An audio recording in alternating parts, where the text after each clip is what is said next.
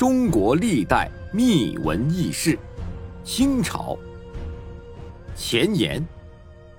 哲人说，只发生一次的事，等于没有发生；只发生一次的事，使我们永远只能对历史抱有残缺的认识。在经历了千百年风雨之后，最深的堕落可以被原谅，最无私的牺牲可以被遗忘。无论记忆中的哪一个年代曾经如何的隆起，终究要回归这个世界原有的虚空。于是，我们不必执着地苛求历史的本来面目，因为无论是当时的记载，或是目击者的笔录，甚或当代人的传述，都只是尽力在探索和勾勒历史的轮廓。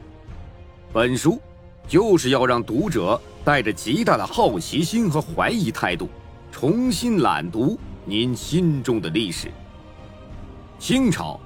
可以说是离我们最近的一个封建王朝，许多文学作品不断从各个方面展现其生动有趣的历史事件，许多话题也许是旧事重提，但是，在重提的同时，也许您能感受到别样的滋味，如顺治帝是否出家，乾隆是汉人吗？雍正是否改诏篡位？珍妃。是被谁推入井中等问题，看起来并不陌生，但是各种奥秘，您是否真的清楚呢？相信读完本书后，您一定会对清代的历史事件有一个全面的了解。清朝是少数民族建立的封建王朝，自然有着其自身的一些特性。满清入关以后，逐渐与汉人融合。封建制也臻于成熟，尤其是在清代前期，康、雍、乾三朝，处处表现出一种气象万千的大成熟，犹如人之壮年，充满了活力与魅力，在亚洲乃至整个世界都居领先地位。然而，就像一枚硬币，总有两面一样，成熟未必全是好事。在乾隆朝达到巅峰时，各种毒瘤也正在孕育和发展。政治上的腐败、贪污、军备驰废，使整个国家呈现一种颓势。与此同时，西方资本主义国家在工业革命完成之后，正在飞速发展。当中国仍然停留在冷兵器时代时，西方国家已经用中国人未曾见过的坚船利炮。轰开了中国的大门，从此，近代中国历史上留下的大多是深重的灾难和无尽的耻辱。在那个动荡的年代，出现了大批英勇不屈的抵抗者和胆小怕事的投降派。中国的政治、经济、文化等方方面面，也都在面临着前所未有的变革。如果您想了解其中发生的诸多令人感动或是愤慨的故事，请您立刻翻开本书。第一集，第一篇，宫廷秘闻：努尔哈赤为何也姓佟？清太祖的母亲是他父亲塔克氏的正妻，姓喜塔他氏。名额木齐，他为塔克氏生有三子一女，长子即是努尔哈赤，还有三子舒尔哈齐，四子雅尔哈齐。此外，侧室李家氏生四子穆尔哈齐，继室那拉氏生五子巴雅喇。努尔哈赤十岁那年，他的母亲额木齐突然去世。而由此带来的不幸远远超过丧母的悲哀。开始是继母那拉氏的白眼，继之是父亲的辱骂。努尔哈赤不再拥有家的温暖，加上家道中衰，生活的艰辛，使他过早的成熟。努尔哈赤十岁的时候走出家门，加入了采集山货的行列。传说，当年努尔哈赤。曾同七人结成挖人参的弟兄。但尽管八兄弟每天不辞辛苦，却是一只人参也没见到。一天晚上，坐在窝棚里的八兄弟愁眉不展。突然，外面刮起一阵狂风，接着又是一声吼叫。八兄弟往外一看，见是一只斑斓猛虎蹲在窝棚外面。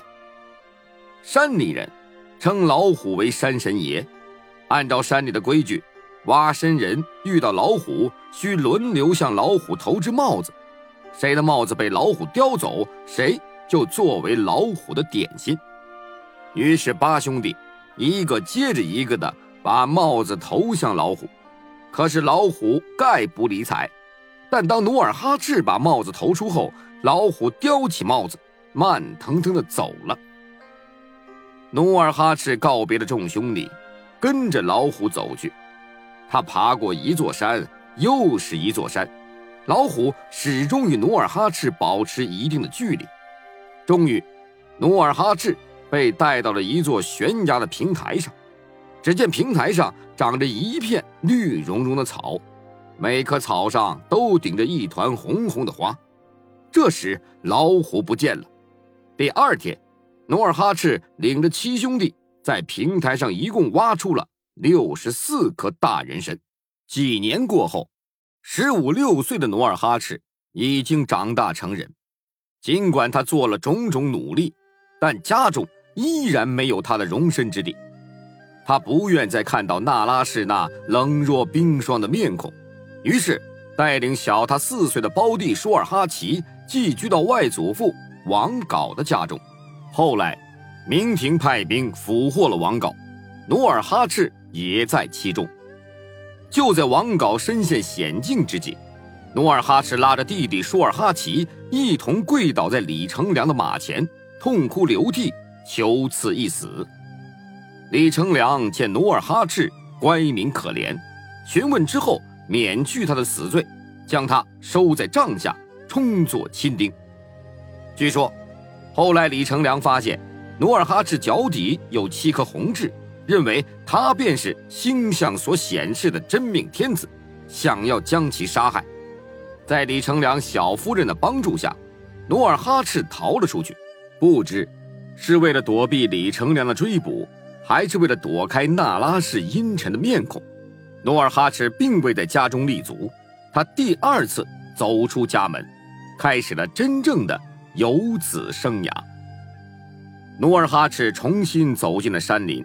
掘人参、采山货、捕鱼猎兽，他也常常走出山林，隐姓埋名出入辽东官市、佣工与大户乃至府衙，漂泊的生活丰富了努尔哈赤的人生经历。传说，努尔哈赤十八九岁时，有一次在山里迷了路，漆黑的夜晚，不时传来令人毛骨悚然的兽鸣。努尔哈赤正在不知所措之际，遇到了一位抚顺的商人童老翁。童老翁见其可怜，遂将其带回抚顺家中，收为佣工。童家虽然不是辽东巨富，却也家资富饶，是个良田万顷、牛马成群的地主兼商人，家里有着百十人的长工、短工，但童老翁却不以佣工待努尔哈赤。时而携他下乡收租，时而与他家中闲谈。时日越长，童老翁对努尔哈赤越器重，于是便将独生孙女嫁于努尔哈赤。虽说这也是个传说，但是努尔哈赤娶了童家之女却是事实。他做了童家的女婿，在童家他找回了失去已久的温馨，但继母那拉氏。却仍然把冷漠和无情推给他。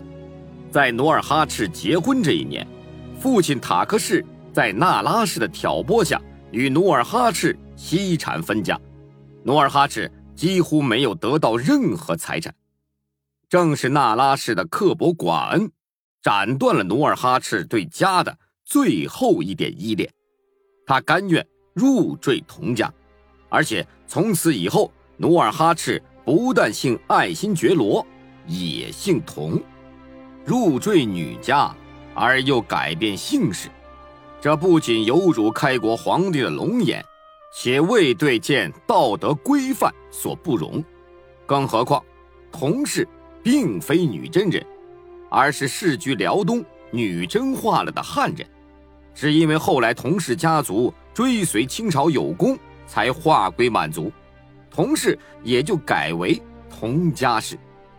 但在当时，还不曾被封建礼教陈规所束缚的努尔哈赤，却从不以自己改金姓童为耻，甚至在他起兵之初给明朝的文告中，也毫无顾忌地写着“同努尔哈赤”。当然，同姓。并没有为努尔哈赤的后代继承下来，而努尔哈赤为何以同为姓，却引起了后人种种猜测。有人提出，努尔哈赤的五世子董山是铜山的谐音，故而同努尔哈赤乃是继铜山而言，根本不是努尔哈赤入赘童家所致。但是无论哪种说法，都证明了努尔哈赤确曾。以同为姓。